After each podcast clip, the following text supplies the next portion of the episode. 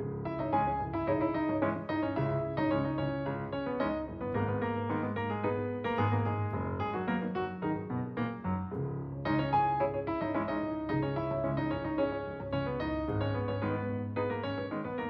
Geometria Variável, edição 97, Nuno Severiano Teixeira e Carlos Coelho, ao fim da semana na Rádio Pública, para falar daquilo que interessa reter uh, da semana que passou. E um ministro só pode falar dos temas da sua pasta ou pode expressar publicamente as suas opiniões sobre a coisa pública? Nuno, vou começar por si, porque já foi ministro, portanto. Imagino que se está a referir à questão do, da baixa do IRC. Exatamente, o ministro António Costa Silva. Ah, acho que tem que haver prudência para não ferir aquilo que é a responsabilidade dos colegas de governo. Mas, obviamente, António Costa e Silva ontem disse-o com muita, com muita clareza. Fê-lo articulado com o Primeiro-Ministro, no quadro daquilo que é o programa de governo e eh, teve de facto razão antes do tempo. Carlos, o ministro pode falar de temas que não são da sua área específica ou tem que se resumir uh, à sua área específica e não falar da coisa pública como entende? Não, o ministro tem um, tem um dever de reserva para não atropelar as competências de outro, de outro ministro. Agora, eh, esta matéria também entram nas competências deste ministro. Estamos a falar das empresas, estamos a falar da recuperação económica, estamos a falar da capitalização de empresas portuguesas e, portanto, faz todo o sentido que o Ministro da Economia tenha uma opinião sobre a matéria. E faz sentido que secretários de Estado venham desautorizar ministros? Não, isso acho que não faz sentido nenhum. Eu também acho que não faz sentido nenhum. Geometria variável, com o Nuno Sereno Teixeira e Carlos Coelho, um antigo presidente da JSD, duas décadas eurodeputado, presidente da plataforma Nossa Europa, um outro professor catedrático da Universidade Nova de Lisboa, antigo ministro da Defesa e da Administração Interna do governos socialistas, são os residentes fixos deste programa que analisa aquilo que de mais importante se quer reter da semana que passou. A produção é de Ana Fernandes, sempre, e Andreia Simão. Cuidados de gravação de João Carrasco, a edição de Maria Flor Poderoso para a Antena 1, RDP Internacional e podcast na íntegra.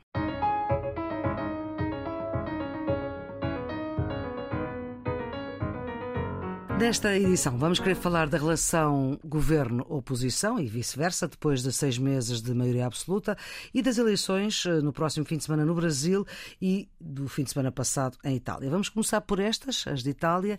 Através do voto, eh, a extrema-direita chega ao poder em Itália, país onde parece que tudo acontece primeiro, é uma espécie de laboratório político. Há analistas que falam da influência da guerra da Ucrânia neste resultado e, sobretudo, da forma como Draghi, o antigo Primeiro-Ministro apoiou a Ucrânia e que sentenciou o fim do seu governo tecnocrático, isto é, um governo que não saiu de eleições. Carlos, como é que este resultado pode atrapalhar as contas europeias e a vida europeia? Bem, a Itália é sempre um poço de surpresas, não é? Ninguém sabe muito bem ainda o que é que isto vai dar. Há uma maioria clara nas duas câmaras do Parlamento, portanto, há uma solução uh, do governo, uh, mas há eh, uma tradição italiana do presidente ter uma influência na designação dos uhum. ministérios. Vamos ver em que é que isso se traduz. Há uma tradição forte de jurisprudência constitucional e, portanto, há um conjunto de linhas vermelhas que nenhum governo pode ultrapassar porque o Tribunal Constitucional não, não permite. E há uma filiação europeia que é desejada, de acordo com as sondagens, por perto de 80% dos, dos eleitores e que não se vê eh, que venha a ser contrariada pela nova Primeira-Ministra. Portanto, uhum. eu diria que eh, há algum cenário de terror que foi desenhado a propósito desta solução do governo, porque, para todos os efeitos, vamos ter a extrema-direita no governo de, de, Itália, não se vai verificar. E porquê é que não se vai verificar? Não se vai verificar porque a senhora Giorgia Meloni, eh, relativamente às questões internacionais, não está alinhada com o resto dos partidos da extrema-direita. A maior parte dos partidos da extrema-direita na Europa estão a favor da Rússia ou numa posição mais simpática para a Rússia. O Sr. Meloni, desde o início, pôs-se sempre, não apenas ao lado da Ucrânia, como a defender uma reação mais enérgica da Europa relativamente à aventura russa. E, portanto, vamos ter a Itália alinhada com o consenso europeu nesta matéria.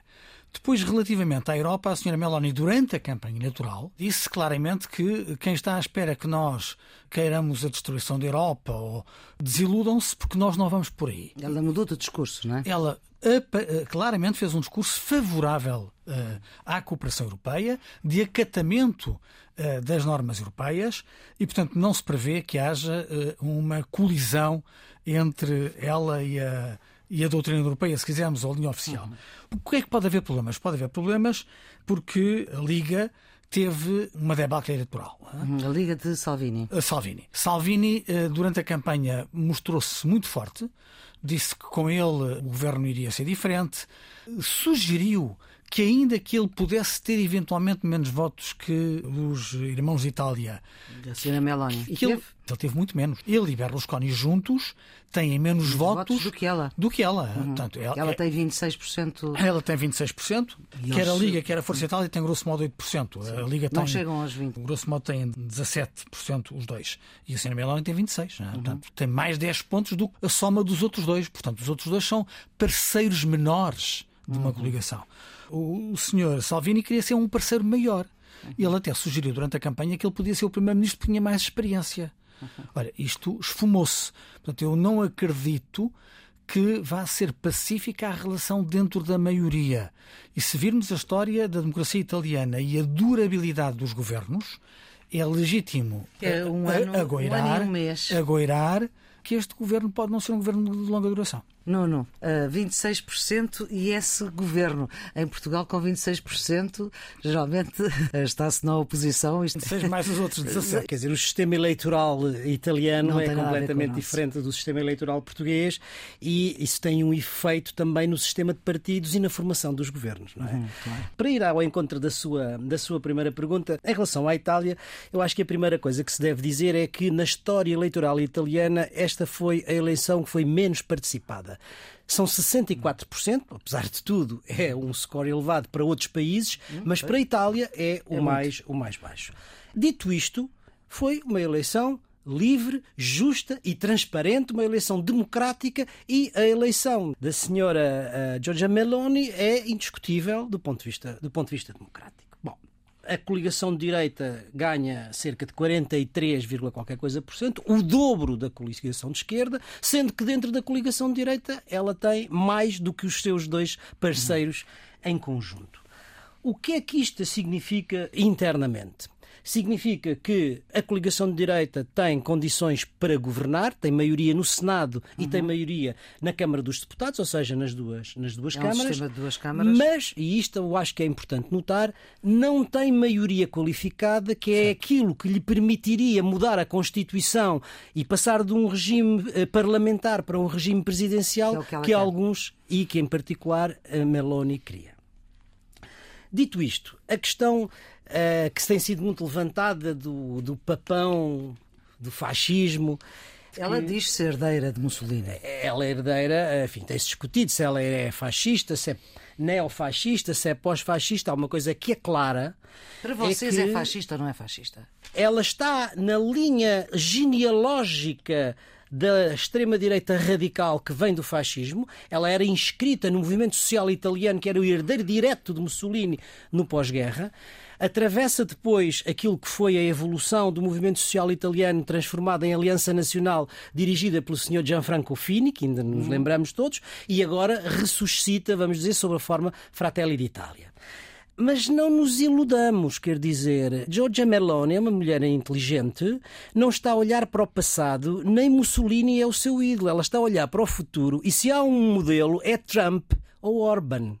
E eu acho que é isto que nós temos que pensar. Não estamos a falar no fascismo no sentido clássico, estamos a falar nas democracias iliberais contemporâneas que são hoje muito mais perigosas porque mais subtis deste ponto de vista. Agora, do ponto de vista da relação com a Europa, há duas questões que foram fundamentais ao longo da, da, da campanha eleitoral ela, ela é uma mulher muito inteligente, porque ela beneficiou, em primeiro lugar, de não ter estado em nenhum dos governos, governos anteriores, anteriores e, portanto, não sofreu o desgaste. Mas, para além disso, isso, pode passar. E isso foi o que sofreu o Partido Democrata, o Partido Socialista. Sim, porque nós tivemos um governo da Liga com os cinco estrelas, depois das cinco estrelas com o Partido Democrático e, finalmente, um governo tecnocrático de Mário Draghi com várias formações políticas em que ela não estava. Portanto, ela não tem nenhuma responsabilidade e capitalizou isso muitíssimo bem. Agora, há aqui outro elemento que é ela percebeu que poderia passar de um partido de nicho que tinha 4% do eleitorado para um partido nacional, como de facto teve.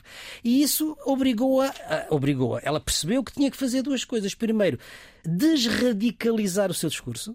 Uhum. E, em segundo lugar, mudar de posição em alguns temas, alguns dos quais o Carlos já referiu. Ou seja, em relação à Europa, ela era contra, deixou de ser, o mesmo relativamente ao euro, apoiou a Ucrânia e não, e não Putin. Agora, há uma coisa em que ela mantém um discurso muito radical e muito duro, que é na questão da imigração. E isso, uhum. não há aí nenhuma. Sim, isso, nenhuma... isso, pode dar um conflito com, é. com a União Europeia. É. Em relação à União Europeia, eu acho que há duas questões que são fundamentais. A primeira tem a ver com a questão uh, financeira. Uhum. E a segunda tem a ver com a guerra da Ucrânia. Na guerra da Ucrânia não parece que haja nenhuma dificuldade do ponto de vista da senhora Meloni, porque ela já disse que é a favor da NATO, é a favor da União Europeia, já condenou a, a Rússia e a invasão. Ao contrário dos seus parceiros, a mesma coisa se passou nas questões económico-financeiras. Enquanto Berlusconi e Salvini anunciaram medidas despesistas de aumento de salários, aumento de pensões, etc., ela foi muito prudente no que diz respeito à contenção orçamental, porque sabe que a Itália está numa situação de finanças públicas muito difícil, com uma dívida da ordem dos 150% e precisa, passa a expressão popular, como de pão para a boca, do apoio europeu.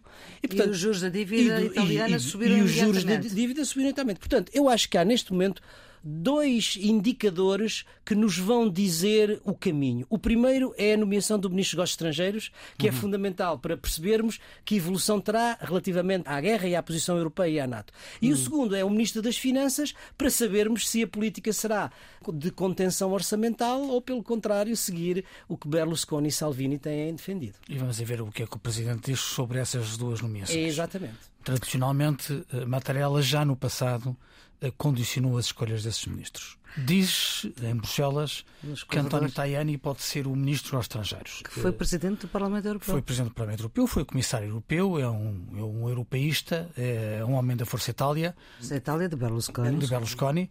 E, portanto, se assim for, é um cartão simpático para a Europa. Vamos a ver se é isso que Meloni quer, não é? Em Portugal, quem ficou contente com esta eleição foi o Chega. claro. Sim, mas o, o, Chega, sempre que um partido com quem tem relações chega ao governo, alardeia como grande vitória para dizer uh, nós vamos fazer a mesma coisa. Não é? Agora, independentemente do Chega em Portugal, há uma coisa que é indiscutível no quadro europeu é que no Conselho Europeu as posições dos iliberais saem reforçadas. Certo. Naturalmente certo. que a Polónia, a Hungria passam a ter um parceiro em Itália e Itália não é um país qualquer na União Europeia. É a terceira maior economia europeia, é um país fundador, é um país absolutamente central. E este bloco iliberal, sem dúvida nenhuma, sai reforçado.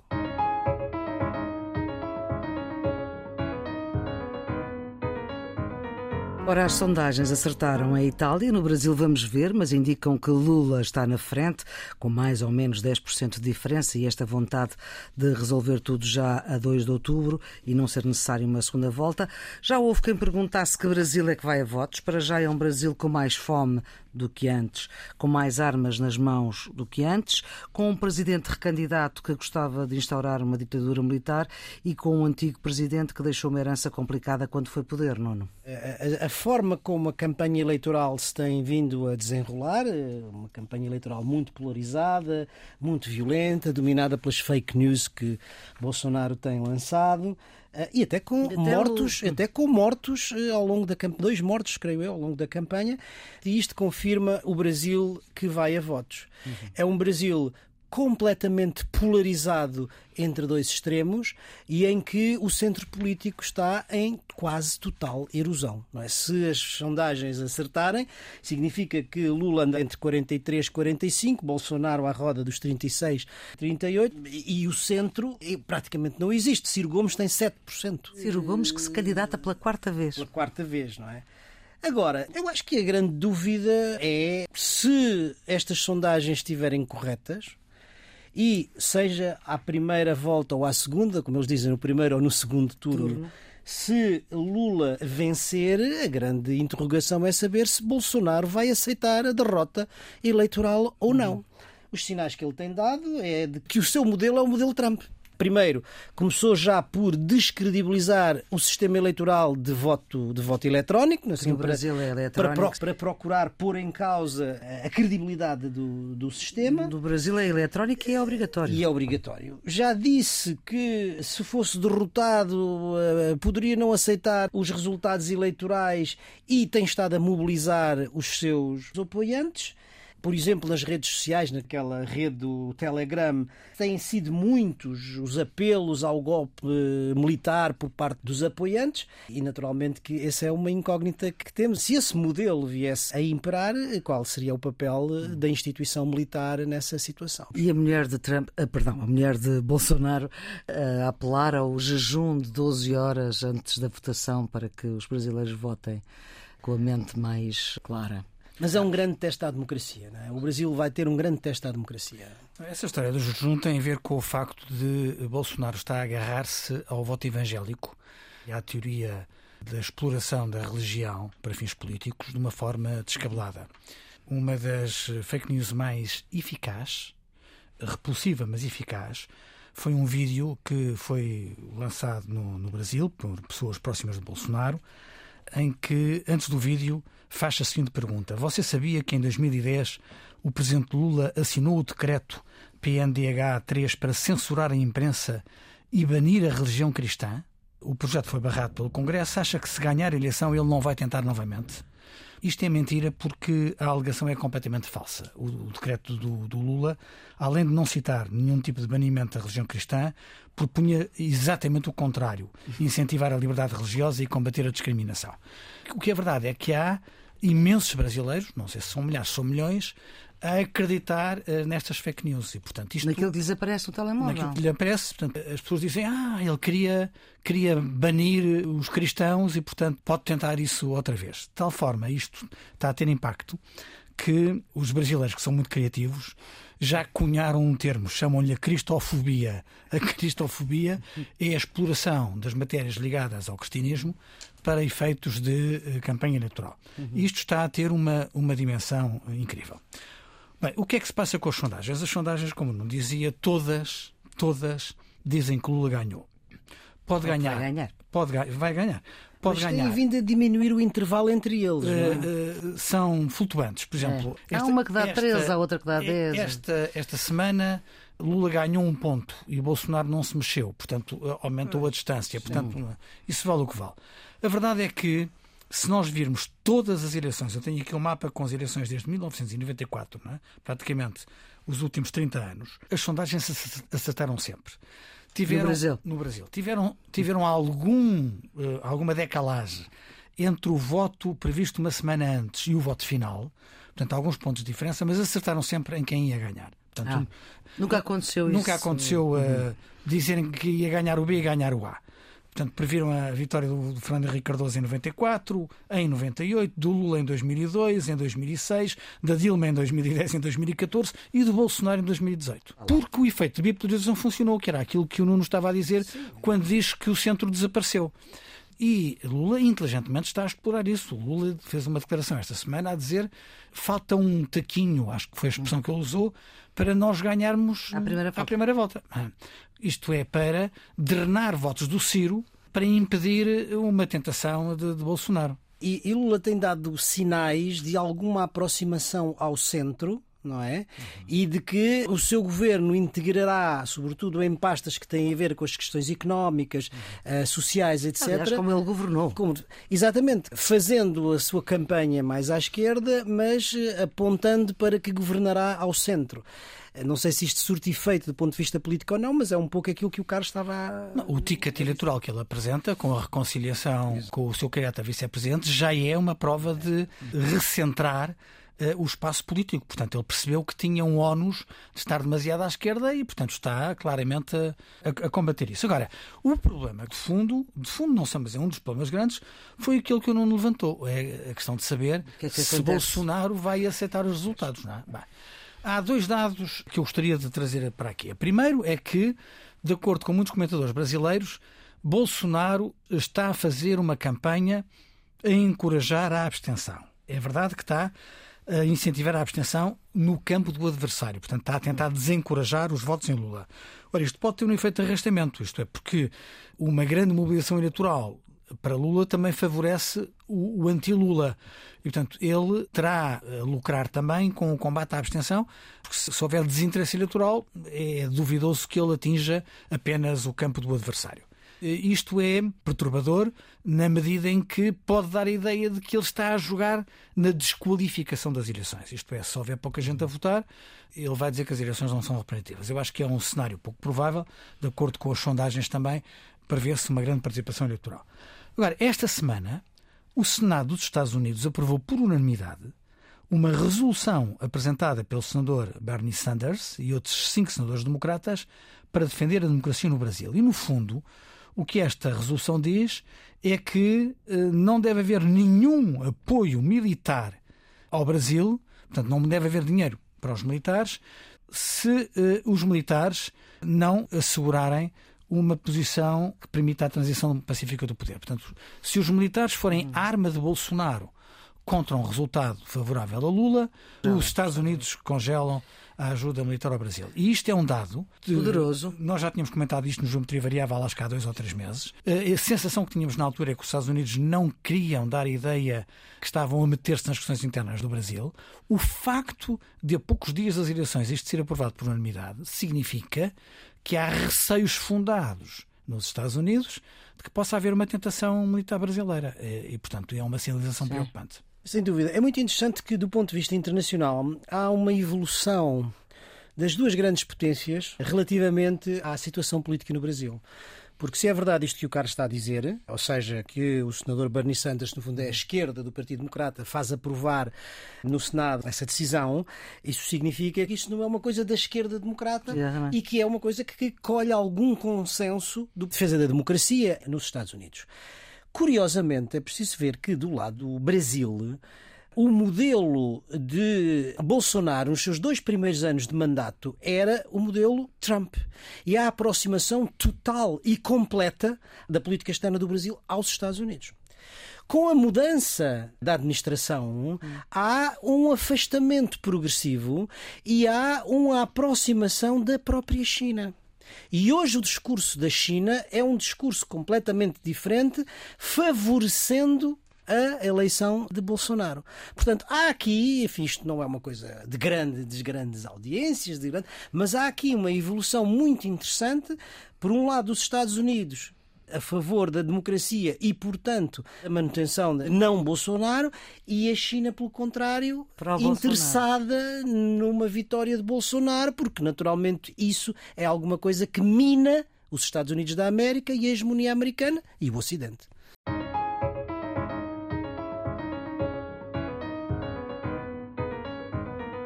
Ora bem, no plano nacional temos um entendimento sobre o novo aeroporto, ou pelo menos os termos desse novo aeroporto, em que temos os principais protagonistas políticos a dizer o óbvio. Montenegro diz que é o governo que vai decidir, Costa diz que se for preciso usar a maioria absoluta. Temos o líder do maior partido da oposição eh, quase a esquecer-se que foi líder parlamentar e que o Parlamento tem as regras próprias, que pediu a Santos Silva, o presidente do Parlamento, para que faça eleições para as duas vice-presidências que faltam e que acaba por ser, eh, de certa forma, desautorizado pela bancada do PSD, que não vota no candidato do Chega que Montenegro tinha pedido para que fosse votado. É a terceira vez que falha a eleição. Uma nota, e só para que fique tudo claro, os grupos parlamentares, até à quarta força política mais votada, têm direito a eleger um vice-presidente do Parlamento, mas esse nome tem de ser aprovado pelos seus pares, tem de ser eleito. Até agora, Chega e Iniciativa Liberal não tiveram votos suficientes. Temos um pedido de desculpas do Partido Socialista, depois de uma deputada ter pedido para se apagar uma gravação que um deputado da oposição tinha questionado, o facto do marido da ministra, que tem a tutela dos fundos comunitários, ter recorrido ao PRR e ter recebido fundos do PRR. Segundo um parecer da Procuradoria-Geral da República, não considera esta situação ilegal, por não se tratar de uma contratação pública, mas vê alguma obscuridade na lei. Isto são os factos desta semana conturbada politicamente, vamos pegar pelo entendimento do aeroporto entre governo e PSD. Carlos? Ah, vamos ver. Uh, o que é que há de positivo nisto? na circunstância de haver investimentos que ultrapassam o horizonte de uma legislatura, ser recomendável que haja algum tipo de entendimento entre os partidos eh, que podem ser governo. E, portanto, sob esse ponto de vista, acho que quer o Primeiro-Ministro, não o Ministro das Obras Públicas, como se sabe, mas, eh, mas uhum. quer o Primeiro-Ministro, quer o líder da oposição, portanto, quer António Costa, quer Luís Montenegro, estiveram bem. Era mais uhum. fácil António Costa eh, escurar-se apenas na maioria absoluta, não, em bom rigor, ele não precisa dos votos da oposição. Claro. Era mais fácil Luís uhum. Montenegro, para marcar a diferença relativamente ao PS, não o querer fazer, mas creio que ambos fazem bem, primeiro, e ficam bem pela prova de, de maturidade, se quisermos, em aceitar conversar sobre esta matéria. Depois, eu acho que o Luís Montenegro esteve particularmente bem quando pôs o acento tónico da metodologia. Isto é, ele hum. disse: eh, Eu não sou o governo, não me cabe a mim tomar decisões, não sou eu que vou decidir onde é que é o aeroporto, mas vou ajudar a fixar as regras. E ele diz duas outras coisas que para mim me parecem eh, muito importantes, e há três que me parecem muito importantes. A primeira é a ideia de que é necessário cumprir a lei e fazer a avaliação ambiental estratégica. Hum. Ela é uma imposição das normas europeias, está na lei portuguesa, nunca foi feita. Nunca foi feita. Ele quase que dá a entender que o governo se tinha esquecido dessa parte. Pois, eu, eu, eu acho que sim. Eu acho que sim. Vamos cá ver. Toda a gente pode agora apontar culpas para o passado. Mas a verdade é que António Costa é Primeiro-Ministro há sete anos e alguma coisa já se podia ter feito no estudo, a propósito do aeroporto, mas, objetivamente, a avaliação ambiental estratégica não foi feita. E ela estava prevista naquele despacho que depois foi revogado hum. de Pedro Nuno Santos de uma forma enviosada, porque estava para analisar o impacto ambiental da solução escolhida pelo governo. Uhum. Olha, não é isso uma avaliação ambiental estratégica. Uma avaliação ambiental estratégica é ver quais são as alternativas que existem em cima da mesa, mais do que uma, uhum. e ver os prós e os contras de todas elas. Pessoa assim é que há seriedade na avaliação. Uhum. Portanto, esta exigência parece-me uma boa exigência. Segunda exigência da transparência. No aeroporto há custos diretos e há custos indiretos. Um exemplo. A colocação do aeroporto, em algumas das zonas de que se fala eh, na margem sul, obriga uma terceira travessia do Tejo. Pode dizer, a ponte não é uh, parte do orçamento do, do, aeroporto. Pois não, mas se o aeroporto obrigar a uma nova ponte, o custo dessa ponte onera então, a sim. construção do, do aeroporto. E, portanto, a transparência significa que todos os custos têm que estar em cima da mesa, sejam custos diretos, sejam custos indiretos. E, em terceiro lugar, há uma questão do timing, que é saber qual é o horizonte de execução destas, destas obras é? hum. e qual é o horizonte de esgotamento da solução atual, que é a Portela. Ora, em bom rigor, tanto quanto sei, já há alguns anos, há cinco anos pelo menos, estavam previstas obras de alargamento do aeroporto Humberto Delgado, aqui ah, na Portela.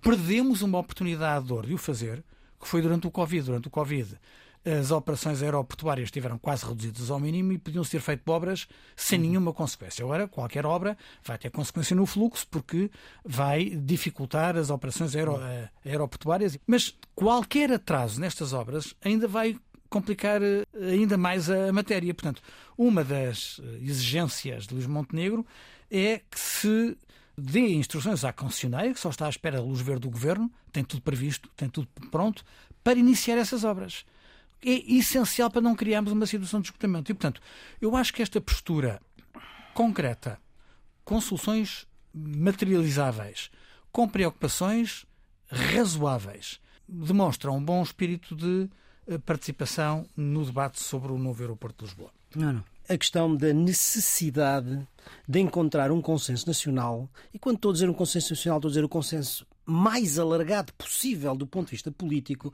para projetos que são projetos que têm horizontes temporais para além do ciclo eleitoral. Ora, um, o aeroporto tem um horizonte temporal a 10, a 15, a 20, a 50 anos.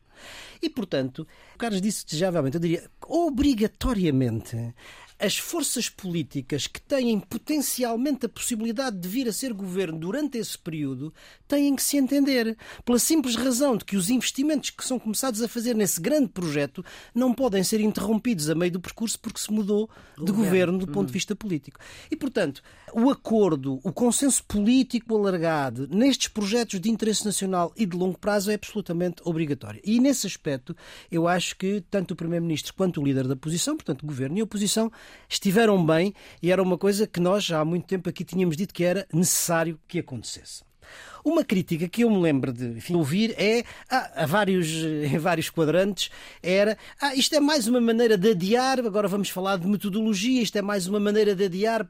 Não é uma maneira de adiar, é porque se não houver acordo sobre a metodologia, isso significa que não se cria confiança entre as várias forças políticas e é uma justificação possível para, a meio do processo, trazer discordâncias. Portanto, o acordo sobre a metodologia é fundamental para criar confiança entre os vários responsáveis para que não haja acidentes de percurso. E nesse sentido, eu acho que a metodologia que foi encontrada é prudente e, enfim, o horizonte temporal, mais um ano, hum. não me parece que seja uma coisa muito. Dizia para o Ministro que esperou 50 anos, espera mais Também um. pode.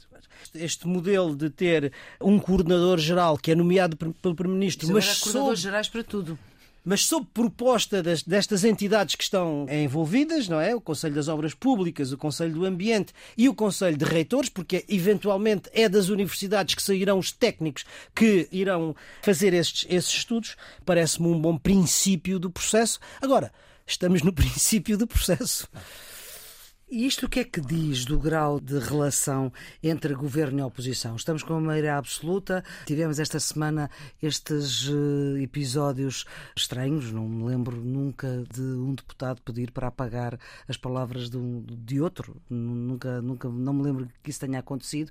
E nem esta questão, que também estamos agora com um Parlamento que hum, há duas vice-presidências que, hum, pelo menos uma delas, dificilmente será eleita.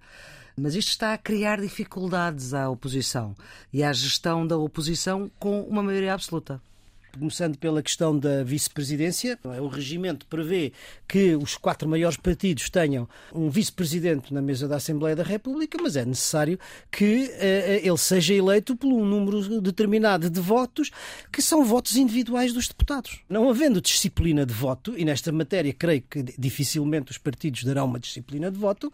Não, para... mas aqui houve o PSD, Luís Montenegro pediu aos seus deputados para votarem e não votaram.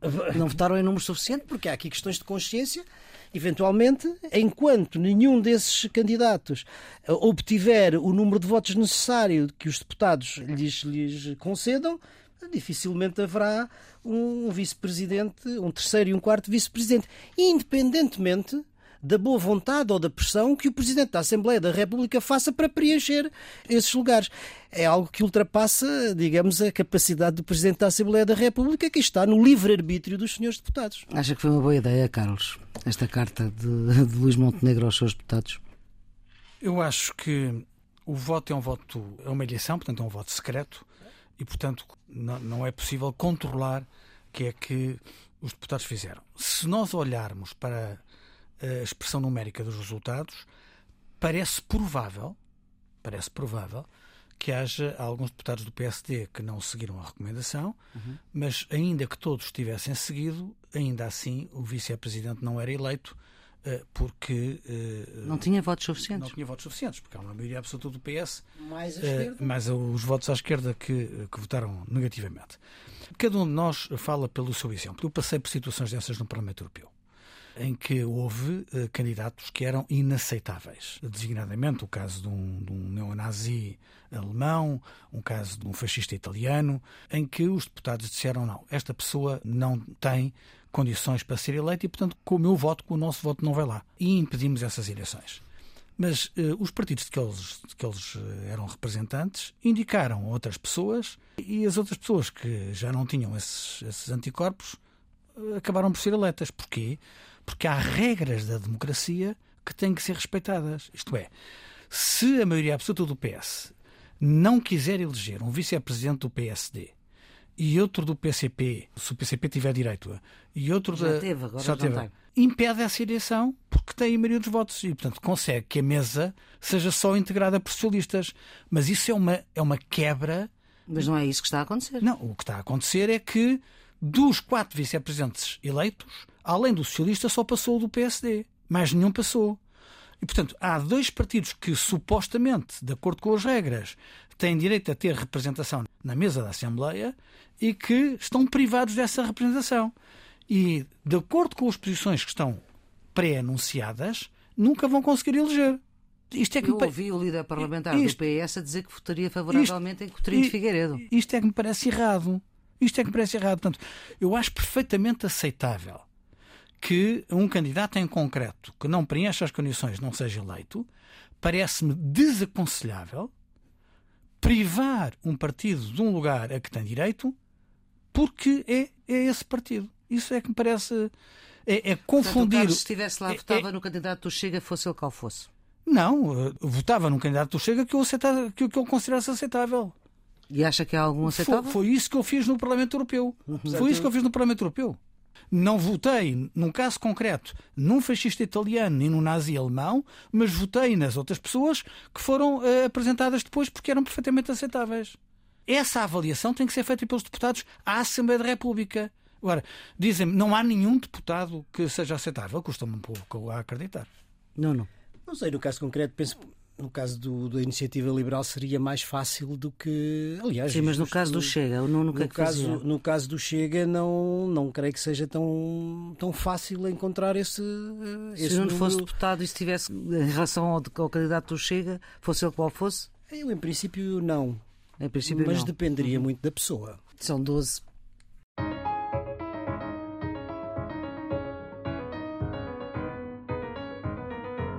Vamos para os redondos, bicudos e quadrados. Redondos, Carlos. O Novo Baus Europeu em Portugal. A iniciativa Novo Baus Europeu é um projeto da Comissão Europeia que foi anunciado pela Presidente da Comissão, Ursula von der Leyen, para criar plataformas interdisciplinares para a promoção do conhecimento e da inovação. Há cinco projetos farol. Um deles é em Lisboa, é o Baus do Mar, na Doca de Pedroços.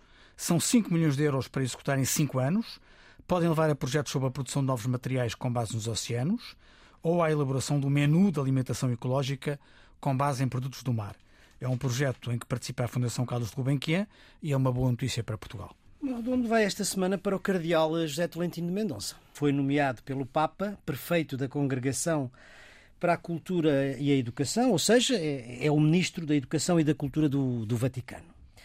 Significa isto que, entre outras coisas, que vai tutelar as universidades católicas em todo o mundo e o diálogo entre a Igreja e a cultura em todo o mundo. Tolentino Mendonça é poeta, antes de mais, é uma referência da cultura portuguesa e da Igreja. Eu acho que esta nomeação é um merecido reconhecimento da sua dimensão intelectual. Seu bicudo, Nuno. Vai para a crise do alojamento dos estudantes universitários. Uhum. Acho que é um problema grave que está a afetar o país a crise no setor do imobiliário, em particular no arrendamento, já se fazia sentir para as famílias em geral, mas a entrada de milhares de alunos no ensino superior veio agravar, agravar esta situação, quer na escassez de vagas nas residências universitárias, quer no arrendamento de quartos cujos preços e muitas vezes as condições são absolutamente insuportáveis. Isto significa que isto é um problema social muito grave e que quer as universidades, quer o governo têm que tomar medidas com muita urgência, medidas efetivas com muita urgência, para que os estudantes não abandonem os seus cursos porque não têm sítios onde viver. Afeta claramente a igualdade de oportunidades. Exatamente. Carlos, o seu bicudo? Foi aquilo que aconteceu na Assembleia da República com o deputado Carlos Guimarães Pinto. Ele questionou a ministra Ana Abrunhosa pelo facto do marido receber eh, fundos europeus nas suas empresas, eh, quando é a ministra que tutela esses, esses fundos. A seguir à pergunta do deputado, uma deputada do PS criticou a intervenção e pediu para que a gravação das declarações fosse eliminada e apagada da ata. Isto é uma atitude repreensível a todos os títulos, porque foi uma tentativa clara de diminuir a liberdade de expressão de um deputado no exercício pleno das suas funções. Foi tão grave que a própria ministra se distanciou de tal pedido, hum, convém sublinhar. Uhum. Não... E o PS pediu desculpa? E o PS pediu desculpa, mas o PS parece estar muito preocupado com a democracia noutros países, mas parece que não a valoriza tanto em casa. É bom recordar que vamos no oitavo ministro cuja audição parlamentar foi vetada pela maioria socialista. Não está bem de saúde a nossa democracia parlamentar. E o seu quadrado, Carlos? A discussão sobre o IRC em Portugal, que António Costa Silva, Ministro da Economia, fez uma declaração, que eu acho que foi ponderada e positiva, referiu a intenção de uma redução transversal do imposto sobre o rendimento das empresas. Acho que é uma medida urgente num país em que as empresas, sobretudo as pequenas e médias empresas, se debatem com uma carga fiscal assustadoramente elevada. Postou prontamente o Ministro das Finanças e até o próprio Primeiro-Ministro vieram desmentir publicamente o Ministro e na concertação social falaram de uma redução seletiva eh, do imposto. Temos um Ministro desautorizado em público, que depois disso já afirmou estar habituado a ter razão antes de tempo.